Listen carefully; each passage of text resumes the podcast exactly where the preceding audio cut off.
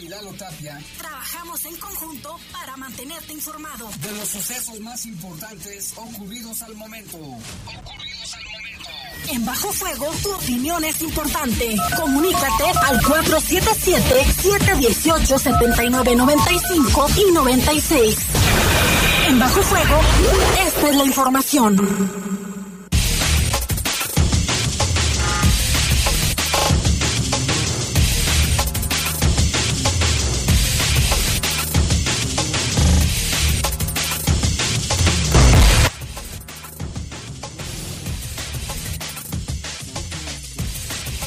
Buenas tardes, muy buenas y calurosas tardes. Quiero que sepan que está haciendo bastante calor a esta hora de la tarde.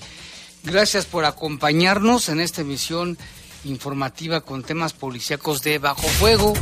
Les saludamos con mucho gusto en este... ¿Qué es jueves, Jorge? No, es miércoles. Miércoles 16 de agosto del año 2023. Saludamos con mucho gusto a nuestro compañero Jorge Rodríguez Sabanero en control de cabina de noticieros.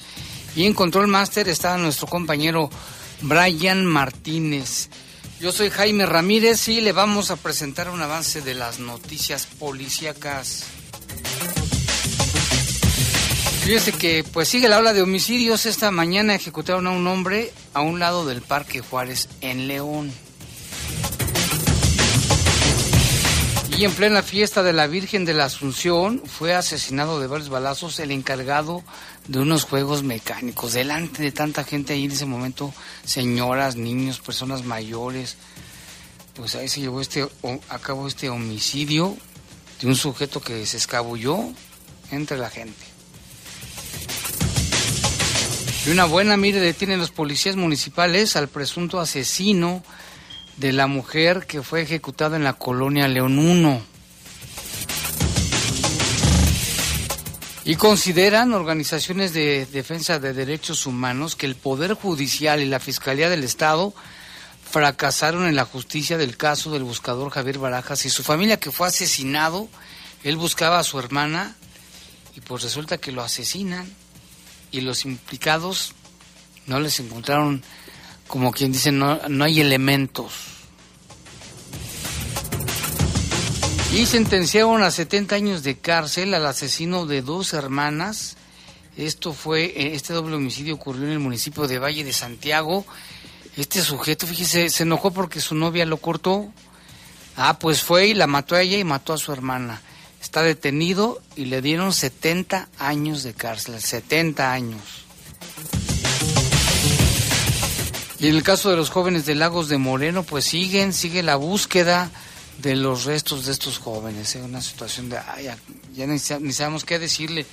Son las 7 con 2, una pausa, regresamos.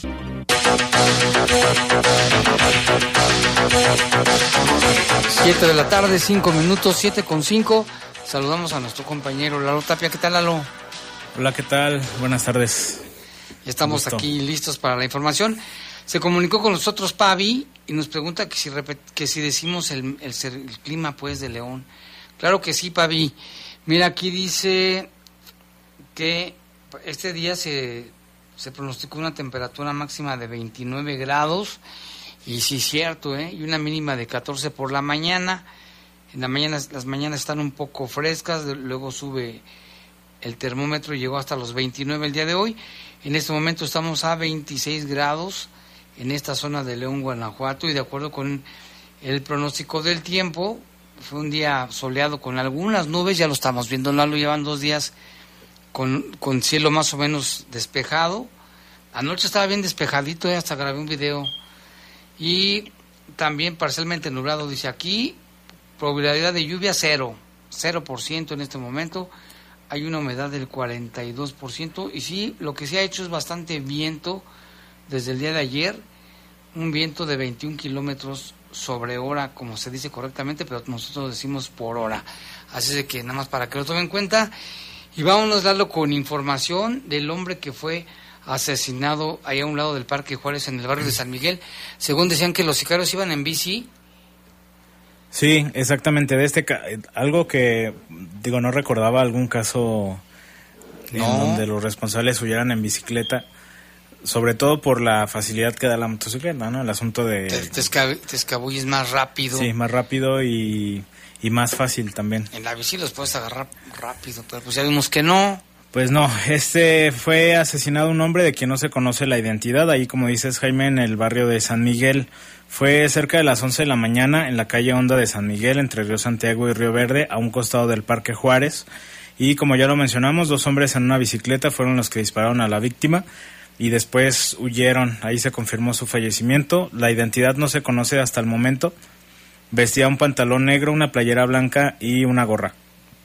Eh, se estuvieron haciendo operativos ahí en toda esta toda esta zona, pero hasta el momento pues no hay detenidos, tampoco se conoce el motivo de la agresión y pues se hizo todo este protocolo que ya conocemos, ¿no? El acordonamiento, y estuvieron también presentes eh, personal de personal federal de la Guardia Nacional, del Ejército, La fiscalía. la fiscalía hasta que el cuerpo pues pues es llevado al al CEMEFO allá en Guanajuato para la necropsia y pues esperemos la información por parte de la fiscalía precisamente en torno a la identidad y avances en las investigaciones. Y por lo que vemos, Lalo, no hay este, no hay fecha ni hora en el calendario, ¿no? Como dice la canción, porque a cualquier hora y en cualquier lugar se han, da- se han registrado estos homicidios. Sí, son hasta el momento 48 los asesinatos que se han registrado.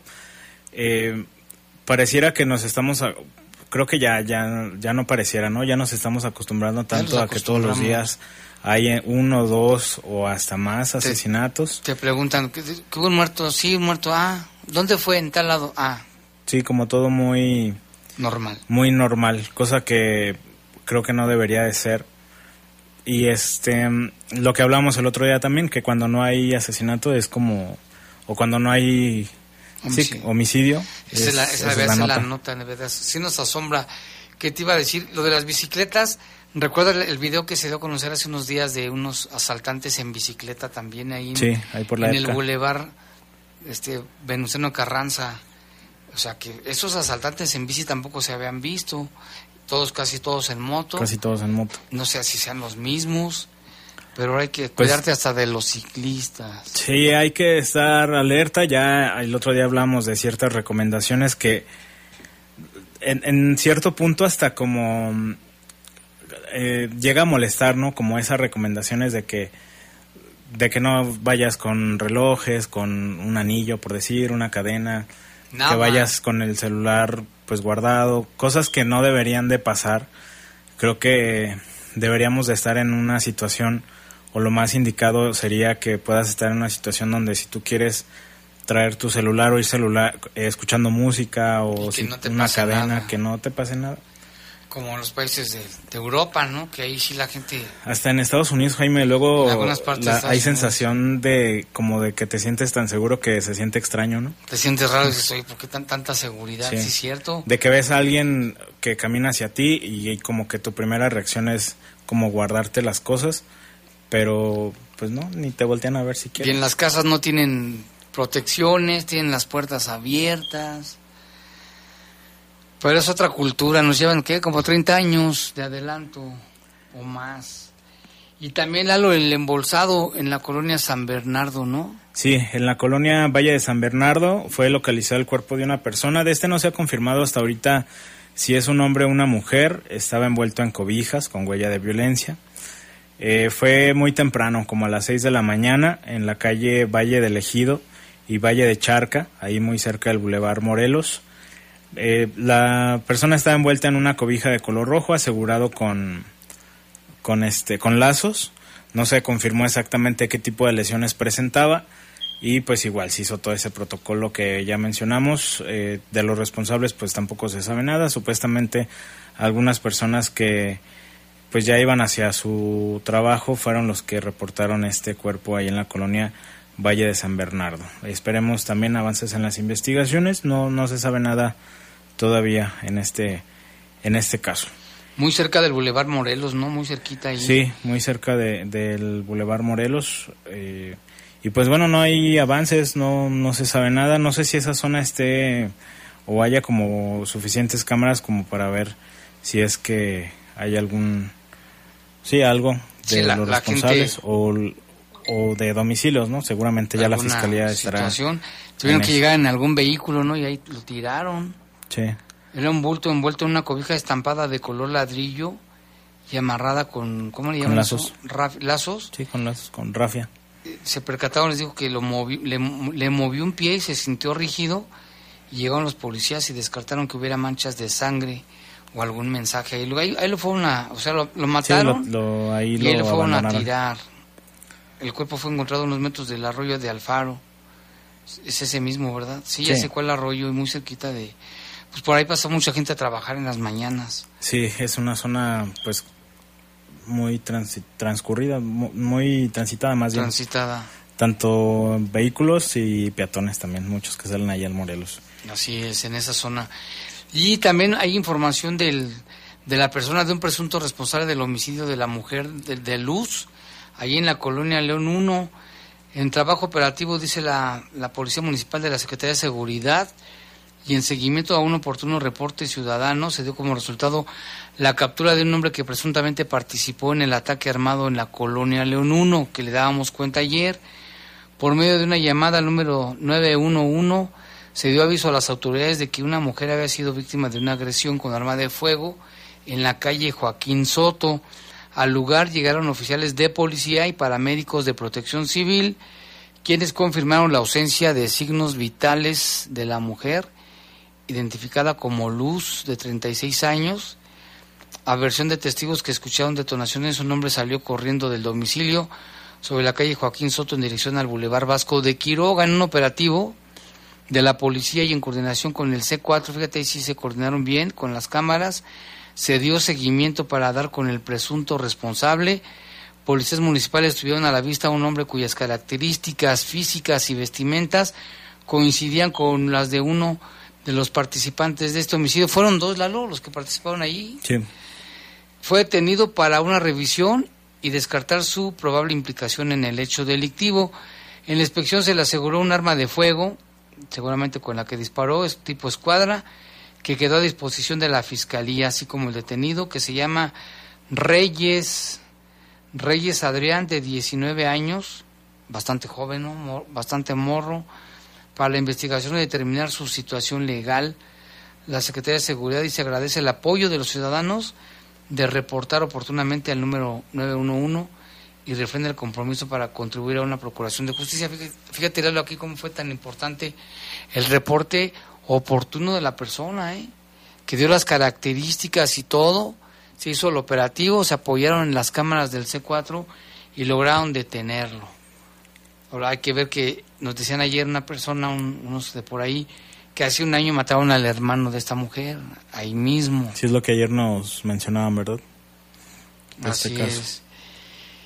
Y lo del caso de la fiesta religiosa, Lalo, que, que, fíjate, en muchas fiestas religiosas sucede que hay balazos. Sí. Me acuerdo una que hubo en el Potrero, ¿te acuerdas también? Hace como cuatro o cinco años.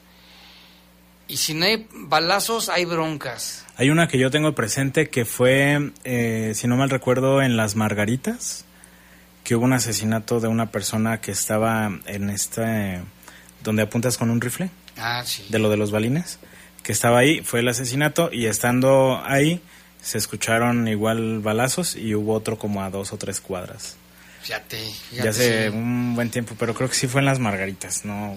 Y ese de del potrero, creo que sí hubo como dos muertos y varios heridos. Estaba la gente pues disfrutando, igual que aquí, Sí. la Virgen de la Asunción, que es una fiesta ya muy tradicional en León, pues estaban los juegos, la comida, los- la ropa, los juguetes, los niños jugando, las familias conviviendo, pero que se empiezan a escuchar los balazos. Lalo. Esta persona fue identificada como José Luis de 33 años, encargado o dueño de los juegos, no de ese juego. Sí. Y bueno, pues ya este, esto fue en la calle Brasilia, esquina con Santiago. La fiscalía ya inició la carpeta de investigación. Sí, pues está la, la investigación. Lo único que informan el día de hoy es la identidad, José Luis, de 33 años. Este caso que fue ayer por la noche, como a las 11, 11 y cuarto más o menos. En plena fiesta. En plena fiesta. De la y- Virgen. Y este, pues ahí estaba operando estos juegos mecánicos. Cuando llegan dos ¿De personas. qué, de qué juegos eran, Lalo? No, se alcanzaba a- por el acordonamiento y demás, no, estaba muy, muy retirado. Hasta ahí ya hubo algunos videos, pero tampoco se aprecia ver mucho. No, ni en las fotografías. Ni en las fotografías. Y pues sí estaba retirado, entonces no, no se alcanzaba a apreciar muy bien. Y en los videos, pues la familia llorando, ¿no? La, Sí, la por gente supuesto. en pánico. Y de este caso se habla que fueron dos hombres los que se acercaron, obviamente por como estaba todo el asunto de la fiesta, se acercaron caminando, corrieron y huyeron en un vehículo negro, es lo único que se, que se sabe. que se sabe. Y la pregunta de los... ¿De cuánto? De los 60,000. 64,000, 60 mil. El, mo- el ¿Por móvil. qué? Exacto. Sí, la, por lo menos la, la autori- bueno, las autoridades municipales y estatales ya ves que han dicho casi casi hasta el cansancio que la inmensa mayoría de asesinatos están vinculados al asunto del narcomenudeo, Ajuste pero pues cuentas. tampoco podemos asegurar que todos sean así. Obviamente también hay víctimas colaterales, hay algunas algunos otros casos en donde eh, llega a ser por deudas o cosas de ese tipo, no necesariamente algo vinculado a, a- al crimen organizado o el asunto de las drogas, pero eh, a final de cuentas son asesinatos, Jaime, que siguen ocurriendo en el municipio. Así es. Y mira, Lalo, vamos a pasar al bloque de, placas porque aquí solicitan la ayuda del auditorio, por favor. Dice a ver si encontraron unas placas. Una de ellas es la matrícula GXA, GXA 790D, que se extravió ahí por el Poliforum en una de las tormentas que pasaron. Si alguien la encuentra, nos la puede traer aquí con la licenciada Rutilia Rojas y ya ella hará entrega de la respectiva placa. Y nos trajeron otra hoy, Lalo. Sí, es la GUZ835E. E. Es la placa G. GUZ835E. E. Y es la placa delantera. Si alguien Si alguien la... aparece el dueño, aparece el dueño, aquí está su placa.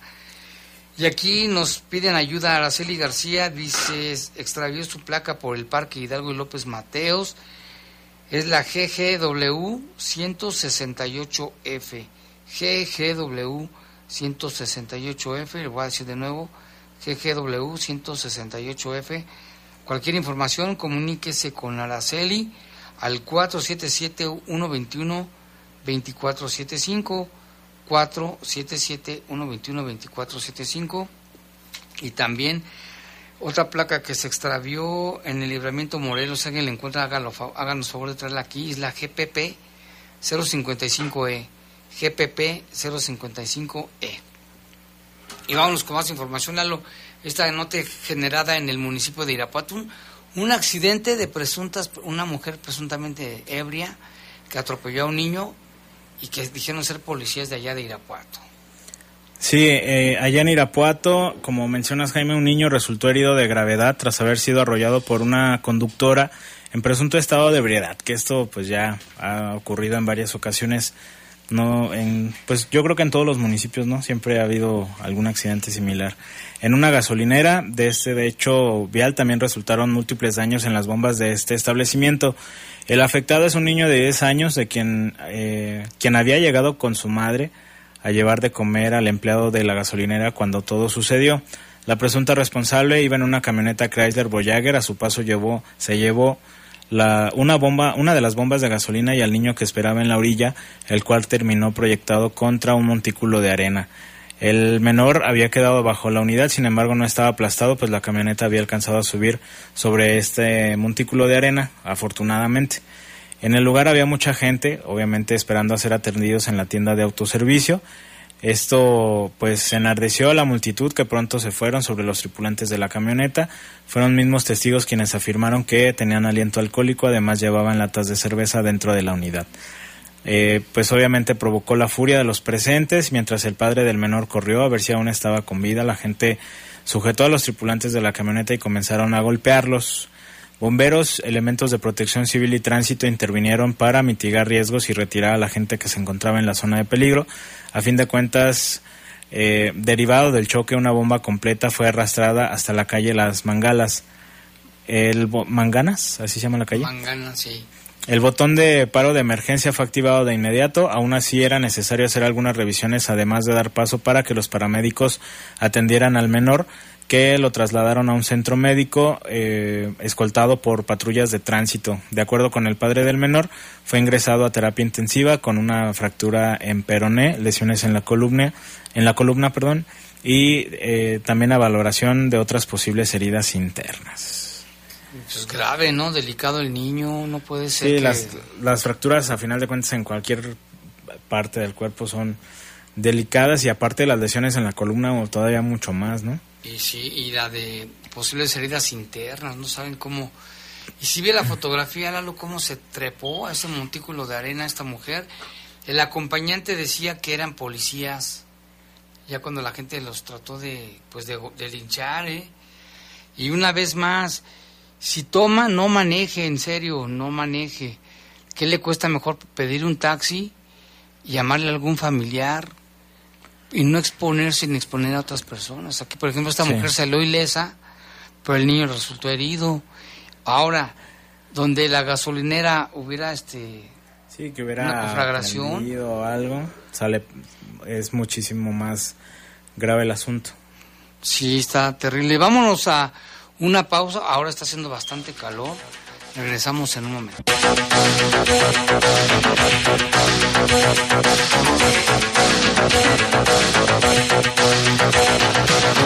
7 con 25 ya de la tarde vamos con información. Fíjese que el gobierno del estado de Guanajuato aplica desde el año 2019 el Fondo Estatal para el Fortalecimiento de la Seguridad Pública Municipal, que llega a su quinto año de ejercicio con un acumulado de mil, mil millones de pesos, ¿eh? estamos hablando de mil millones de pesos. Estos recursos se distribuyen a razón de 200 millones al año entre los 46 municipios. Esto bajo el cumplimiento de los 46 compromisos que en materia de seguridad deben cumplir los municipios y con base a los lineamientos aprobados por el Consejo Estatal de Seguridad Pública. Fíjate, mil millones de pesos, que sí es una fuerte cantidad, pero se han gastado más en otras cosas, pero bueno, aquí qué bueno que lo canalizaron en, en seguridad.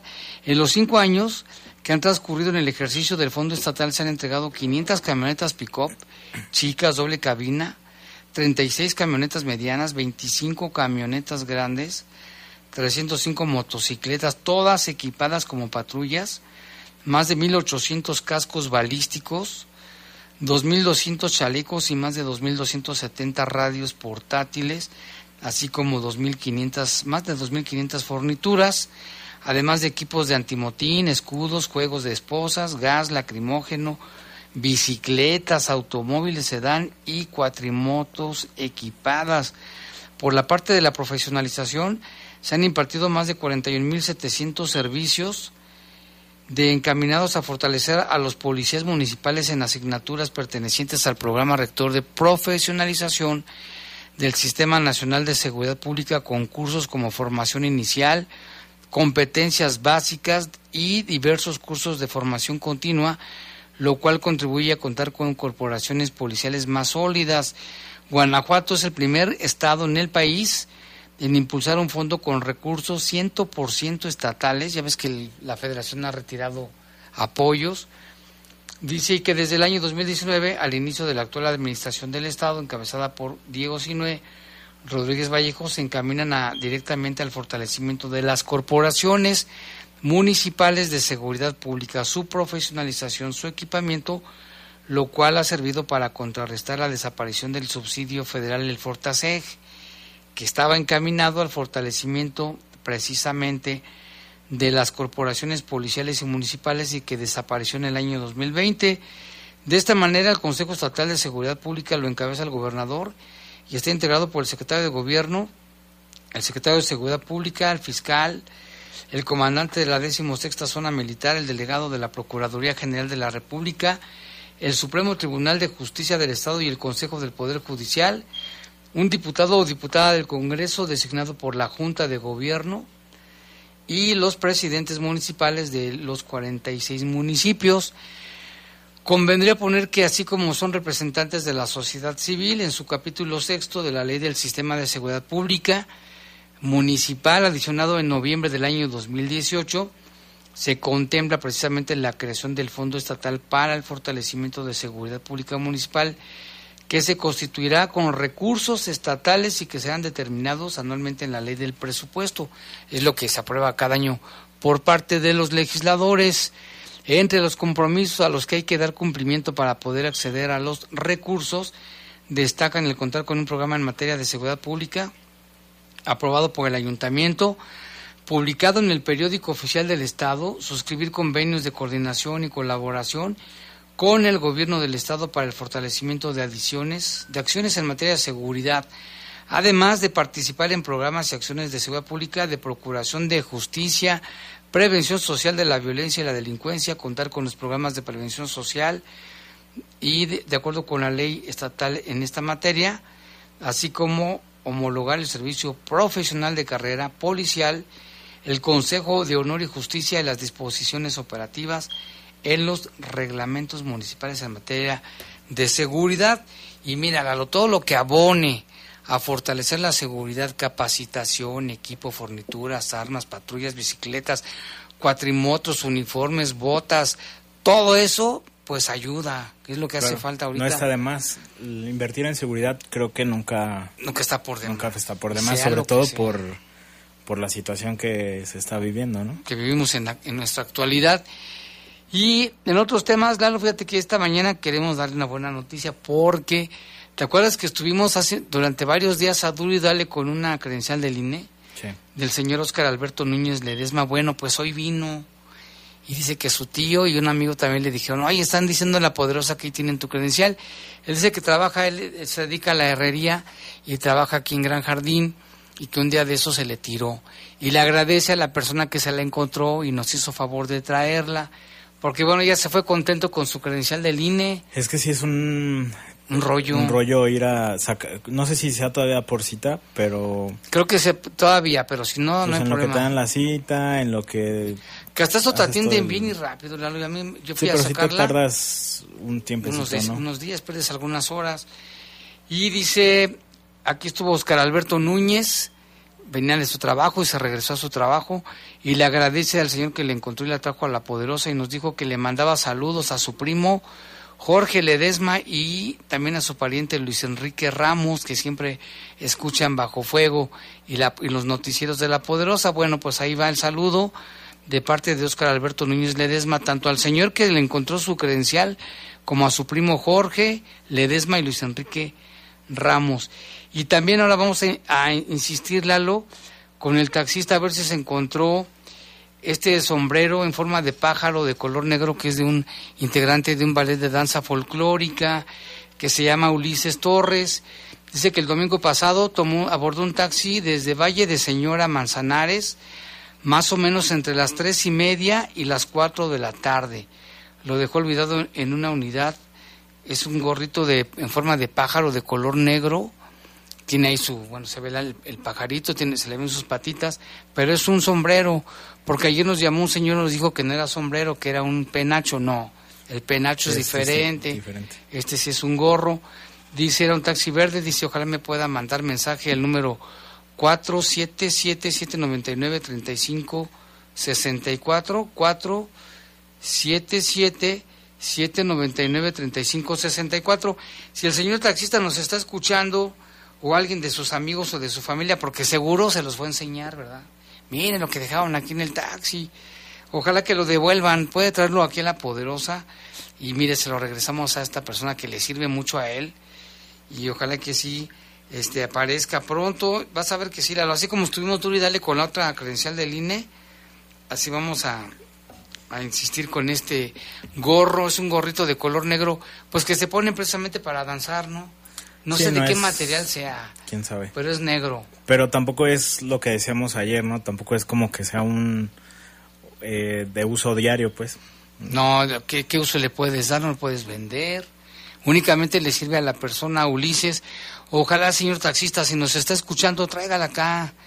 Y se lo entregamos al dueño y le tomamos foto y, y le lo sacamos en las redes sociales y todo.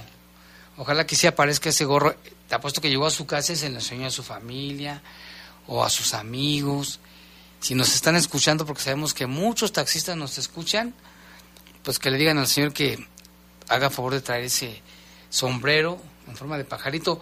Y vamos a insistir también con esta Ahora vamos a estar duro con estas dos. A duro y dale.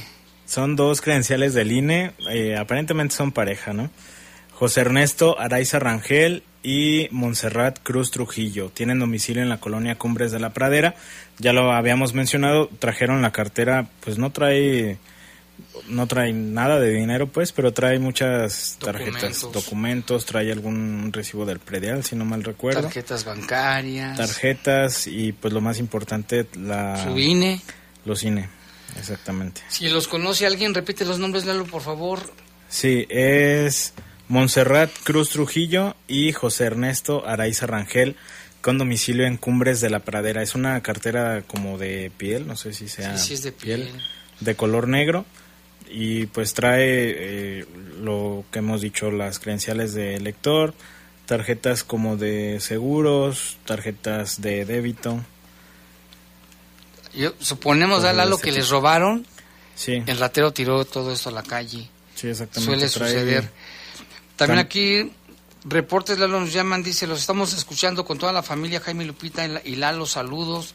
Buenas tardes, hoy venimos del Boulevard Morelos, como entre Olímpica y Puente Juan Pablo estaba un asistente de un carro mini super atravesado en la parte baja y en medio había una persona como pensando qué pasó, eso fue como a las 3.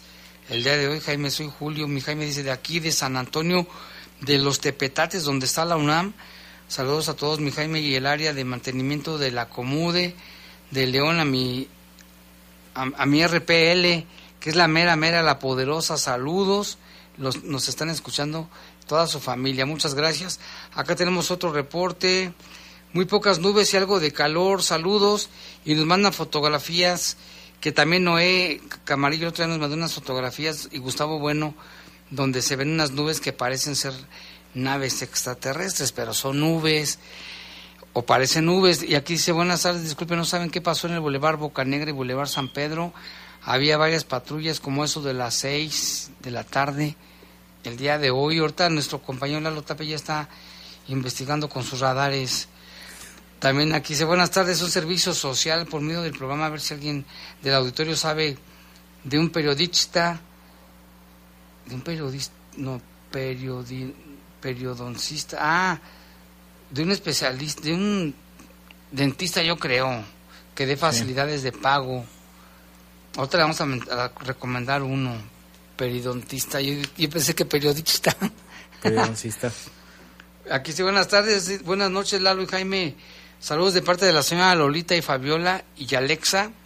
¿Cuál Alexa? La de la, la bocina. Alexa. No, le mando un saludo a Lolita, Fabiola, Alexa y también a la señora Lulú que está limpiando zapato, que nos escuchan a diario y les gusta mucho el noticiero. Muchísimas gracias por sus comentarios y por sus reportes. Aquí nos mandaron también una fotografía de ¿Qué saben que, de que encontraron en San Bernardo y el encobijado? Ah, sí, es lo que comentábamos hace un rato, Lalo, aquí nos mandan la fotografía debajo del puente ahí del río. Sí, eh, pues Ahí lo, esperemos. ahí lo tiraron. Todavía no se confirma si es un hombre o si es una mujer. Tampoco eh, se confirmó el tipo de lesiones que presenta. De primera instancia, pues no se alcanzaba a apreciar sangre o algún mensaje, como ya lo mencionabas hace un rato, Jaime, que luego llega o es muy común en este tipo de hallazgos, en este caso no, pero pues estaba envuelto en cobijas y aparte asegurado con lazos y rafia, entonces no, no creo que sea una persona, un, indi- un indigente, pues. No, no, ahí sí Ahí no, sí ahí fue un homicidio, Exacto. claramente. Lo envolvieron y lo llevaron a tirar ahí. Lamentable. También aquí nos dicen, ayer nos comentaban este reporte que no alcanzamos a leerlo. Dice, bueno, dice, mi nombre es José Ayala, tengo un grave problema ya que mi hijo no lo encuentro desde hace tres días. Él vive en Loma Dorada y pues allá tiene malas amistades. No lo hay, yo tengo tres días, Jaime, por favor. ¿A quién me puedo dirigir o dónde puedo acudir? Ayúdenme, por favor, ya que mi ex no me dijo nada, que mi hijo tiene tres días desaparecido, o sea que apenas le avisaron. Debe de ir al Ministerio Público ya a presentar la denuncia correspondiente y si, si puede también pásenos fotografías y datos de él para publicarlo en las redes sociales y ojalá que aparezca con, con bien y pronto, ¿no, Lalo? Está preocupado, pero le acaban de decir esto. Y también acá dice, bueno, ah, sí, lo del asalto. Lo del asalto del el video dice, qué pena tan grande para la mamá de Milagros y pesar que sigue la mata dando. Este video circula en redes sociales, es el del asalto a los jóvenes estudiantes de la EPCA, los de los ciclistas. Y también aquí dice, yo no soy partidario de ningún partido, pero desde que Guanajuato lo gobierna Foxilandia, sigue yo, que sigue llorando porque le quitaron su pensión. Es un estado de mucha violencia y el gobernador solo dice que condena los, los asesinatos. Y bueno, pues sí se está trabajando, pero le decíamos Lalo también que están rebasadas las autoridades, son tantos los muertos, jamás visto, yo nunca había visto tanto muerto en mi vida como reportero, entonces lo que implica cada investigación de homicidios en los 46 municipios, más todas las denuncias de robos, asaltos, lesiones, no, se dan no se dan abasto. Sí, y aparte... Pero digo, no es, no es, no es justificarlos. aparte que... Todas las investigaciones, pues, se supone que están en pie, ¿no?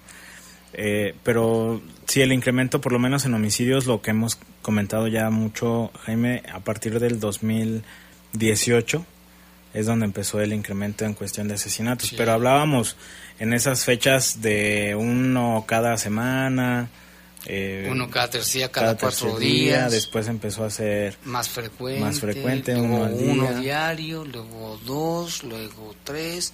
Ya estamos en los cuatro, entre tres y cuatro. Entre tres y cuatro. Es muy, muy fuerte.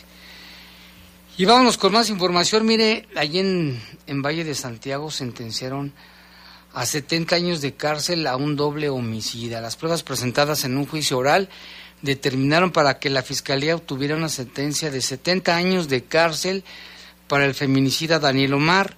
Este sujeto mató a dos mujeres, a Yunuen de 24 años y a Arendira de 19. Recordarás ese caso, Lalo, cuando lo dimos a conocer. Fue en el 2021 en el municipio de Valle de Santiago. La tragedia inundó a una familia de la colonia El Socorro, reportó la fiscalía cuando el agresor de nombre Daniel Omar llegó al interior de ese inmueble a razón de ser conocido por las víctimas. Bueno, pues andaba con una de ellas, ya habían terminado, pero llegó, tocó, le dejaron entrar y Herendira le permitió el acceso. Después de una conversación, este sujeto la atacó con arma blanca provocándole la muerte.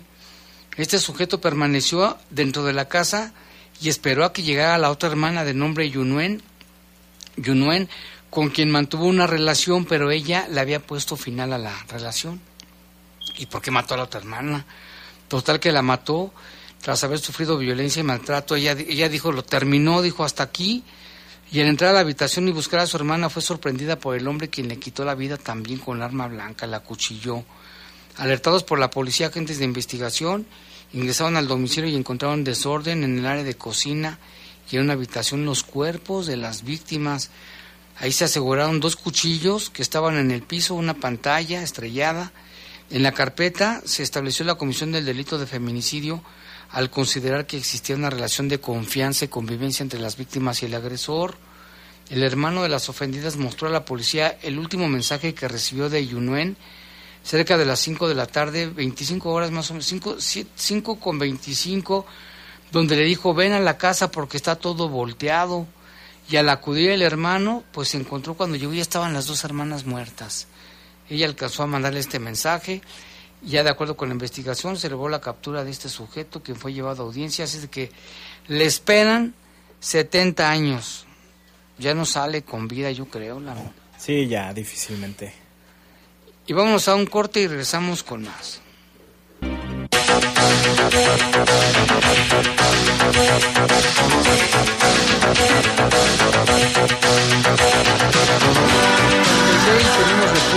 Acá nos llaman, dice, dice, bueno, dice, señor Jaime, en la zona de Valle del Real, 10 de mayo y San José del Alto, andan dos sujetos en motocicleta saltando tiendas y a las mujeres que esperan en los camiones temprano. Dicen las, dicen las autoridades de la alcaldesa que las investigaciones de la policía, pero creo que nunca realizan, dice, no hay corporación con servicio de inteligencia ¿Qué esperan más feminicidios? Ojalá las madres, hermanos y esposas reporten a estos sujetos que tengan mucho cuidado y piden más vigilancia entonces en estas colonias Valle del Real 10 de Mayo, San José, que andan estos motorratones. La señora Gaby, buenas tardes, escuchando como todos los días el noticiero, felicidades por la entrevista a la mamá de Milagros, que en paz descanse. Muchas gracias y nos hizo favor de atendernos su mamá. También dice, están descuidando el puente de Mariano Escobedo, que las plantas están creciendo por toda la zona central de la parte de arriba. No la barren desde hace muchos meses que se riegan los árboles ni arbustos del camellón y se vuelven a, plantar otros. Es que con la lluvia crecen de volada, ¿eh? pero a todos no sé hay que darle mantenimiento. Dice, de la entrevista que le hicieron, saludos a Tapia, la alcaldesa dice, bueno, ese, es de lunes, ya lo habíamos comentado. De la entrevista que le hicieron, dijo, dijo que vale las personas que se pongan la pena de muerte, dice, como el presidente de El Salvador, solamente así, a los delincuentes. De otra manera, no se trata de personas, dice, los asesinos, qué pena dice que digan esas cosas. Él está a favor de la pena de muerte y es hora de la pena de muerte en México. No hay estrategia que valga, sino la pena de muerte es la, sería la mejor estrategia. Aquí nos comentan. Y también acá tenemos más reportes. Muchas gracias. Dice, ¿qué razón me dan de, ah, de nuestro compañero, de nuestro compañero que ya está en otro lugar? Gerardo Santoyo dice, buenos días, Jaime Tere, mis hermanas fueron violentadas por una persona de fiscalización y control. ¿Dónde queda nuestra autoridad? Ellas marcaron al 911 y nunca llegaron. Estos reportes de lunes, ¿dónde quedan los derechos también como mujeres? Es que ellas venden, me imagino que venden las campechanas y que las maltrataron. Puede ir y pedir, este, el miércoles ciudadano vaya y trate de hablar con la, con las autoridades de cada dependencia. Y que bueno, la información sobre la seguridad yo agregaría que también es importante las reglas en la casa y volver a retomar los valores, pues yo he visto adolescentes que entran al área de donación a las 12 de la noche en parejitas y es que rompen la malla y se les dice que no, no hacen caso y también muchos papás saben que sus hijos andan mal y no ponen remedio ni les permiten cuando los van a detener, los defienden de los policías aún sabiendo lo que está pasando. Todos debemos involucrarnos y los papás reportar lo que no está bien, ya cuando ven que no pueden poner límites, todo, todos debemos conocer nuestros derechos, pero también las obligaciones. Se habla mucho de los derechos, pero no de obligaciones. Y los hijos ya se les revelan a los papás y yo he visto hijos que les dicen de cosas a su papá o a su mamá. Y hay más información, Lalo. Lalo. Sí, un hombre que fue acusado por haber disparado contra una familia el 7 de mayo de este año, eh, pues ya fue vinculado a proceso. Este caso que ocurrió en el fraccionamiento Urbivillas del Rey, allá en el municipio de Irapuato. Esta información la dio a conocer la Fiscalía General del Estado. Juan José, conocido como el Pepe, fue presentado ante las autoridades, se realizó la audiencia de control y detención, donde se determinó la vinculación a proceso por el delito de homicidio y homicidio en grado de tentativa. El hecho ocurrió el viernes 7 de mayo, como ya lo mencionamos. Fue en contra de una familia, dos hombres terminaron perdiendo la vida, mientras que cinco personas más resultaron lesionadas. Por eso el, el asunto del homicidio en grado de tentativa. De acuerdo con los datos que dieron a conocer la que dio a conocer la Fiscalía Estatal, se determinó que la hora imputada había estado con los agraviados horas antes, pues había acudido a cobrarles un adeudo. Incluso amenazó con matar a toda la familia si no recibía el pago del dinero. Eh, la Fiscalía Estatal especificó que más tarde, cerca de las nueve de la noche, el Pepe regresó en una motocicleta, descendió y con un arma de fuego realizó al menos 15 detonaciones en, contra del grupo de personas que se encontraba escuchando a un pastor. El ataque cobró la vida de dos hombres, un hombre de, de, más de 60 años y otro joven de 22, identificado como Eric Abraham, quien falleció en el hospital. También resultaron de los lesionados dos mujeres y tres hombres, entre ellos un menor de edad. Al eh, pues enterarse pues de este caso ocurrido en la calle Cádiz, allá en el municipio de Irapuato, se en la entrada de, del domicilio se aseguraron casquillos percutidos, el cuerpo de Juan, de 69 años, que se dedicaba a recoger botellas de PET y aluminio, y como lo mencionamos posteriormente, eh, se confirmó la muerte de Eric en el hospital. Pues esta persona, el Pepe, ya está detenido bajo una orden de aprehensión, obviamente, como ya lo mencionamos, eh, se hizo la audiencia y vinculado a proceso penal por el delito de homicidio. Qué bárbaro, llegó con toda la familia, no, no se megamidió. Y también acá tenemos un comunicado, hay indignación por parte de grupos activistas y defensores de derechos humanos, dice por la paz y la justicia, Serapaz, Centro Procuraduría de Derechos Humanos, Frontline Defenders. ¿Por qué? Porque mire, dice el comunicado, el día de hoy el Poder Judicial de Guanajuato absolvió a los imputados por el homicidio del defensor de derechos humanos Javier Barajas Piña por buscar a su hermana desaparecida. El fallo es un terrible mensaje de impunidad que pone en riesgo a la familia de Javier y a todos los colectivos que buscan a sus seres queridos en Guanajuato. El fracaso de la justicia evidencia las deficiencias de la Fiscalía del Estado, incapaz de presentar acusaciones sólidas. También a un poder judicial lejano, de, lejano a las víctimas e indolente. La familia Barajas apelará el fallo y responsabiliza a las autoridades de Guanajuato de cualquier atentado en su contra y en contra de las personas buscadoras. Por ello seguirá apelando el acompañamiento de instancias internacionales como la Oficina en México de la ONU para Derechos Humanos. Es importante señalar que los imputados permanecerán privados de la libertad por enfrentar otros procesos, lo que aunado a ello, el fallo es irrecurrible.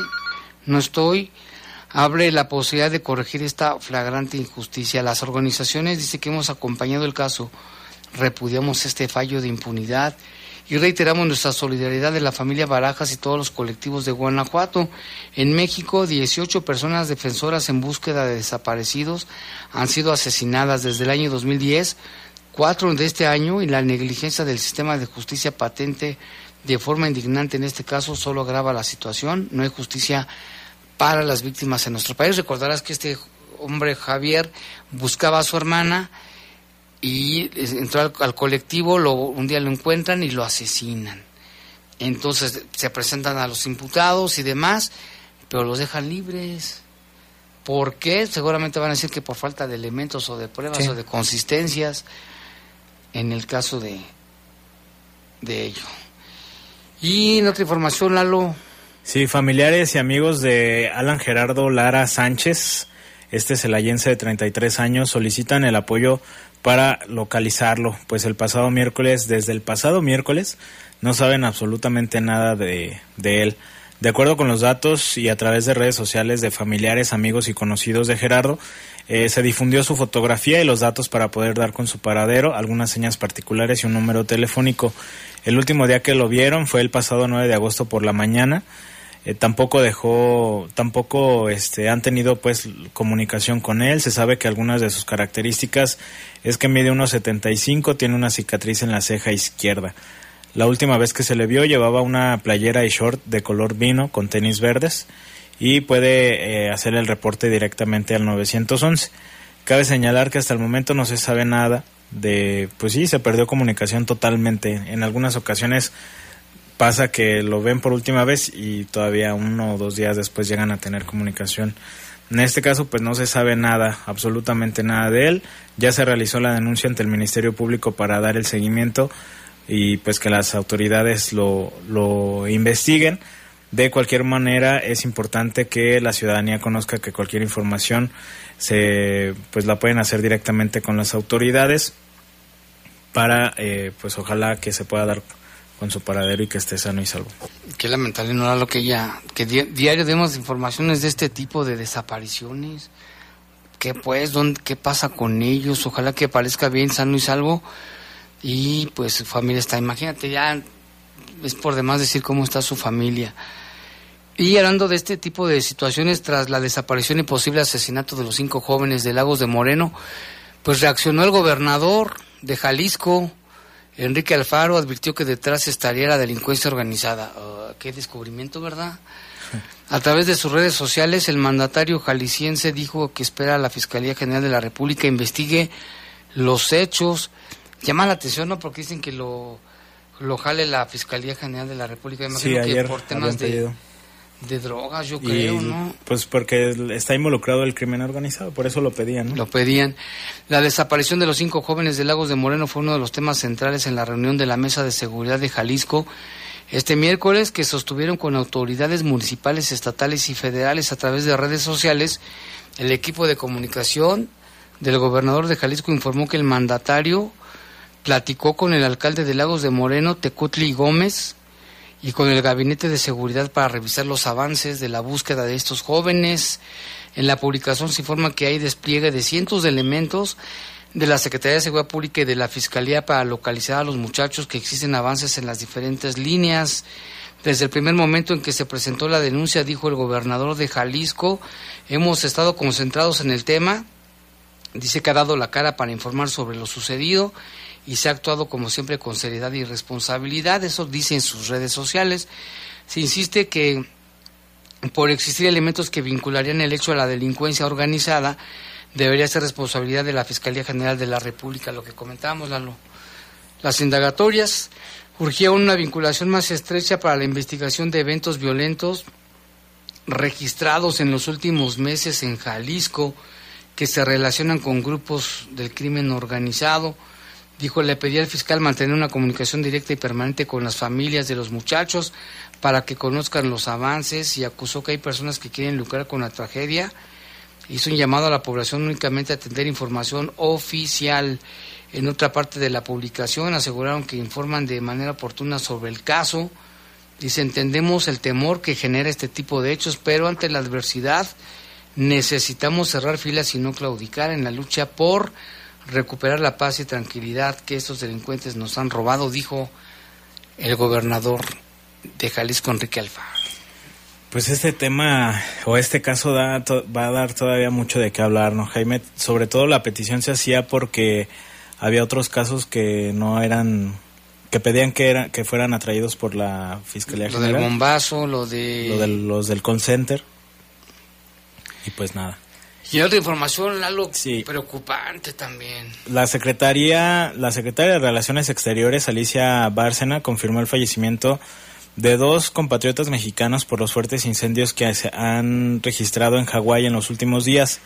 A través de su cuenta de X, anteriormente Twitter, la canciller mexicana dio a conocer sobre la triste noticia ocurrida en Maui. Asimismo, destacó que ya personal consular está brindando el apoyo, asistencia y acompañamiento a los familiares que sufrieron el deceso, además de expresar el pésame por la terrible situación. En